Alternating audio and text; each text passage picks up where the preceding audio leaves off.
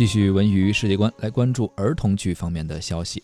儿童剧《阿尔法星球历险记》近日呢亮相了第九届中国儿童戏剧节。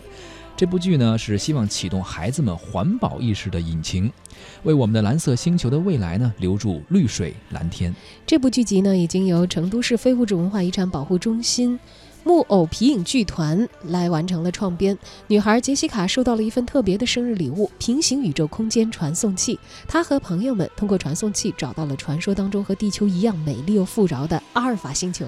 可是到了那儿之后呢，他们才发现这个星球早就已经被太空垃圾污染的面目全非了。七十五分钟的演绎，精彩的剧情给大小朋友们带来了欢笑，也让孩子们从中学到了很多知识，懂到了，懂得了从小呢就要树立一个环保的意识，懂得了在人生的道路上呢不要害怕失败，要敢于拼搏。这部戏加入了丰富的木偶元素，人物戴着偶的面具，同时呢还会运用杖头木偶还有捉偶来表现人动物的变大或者是缩小。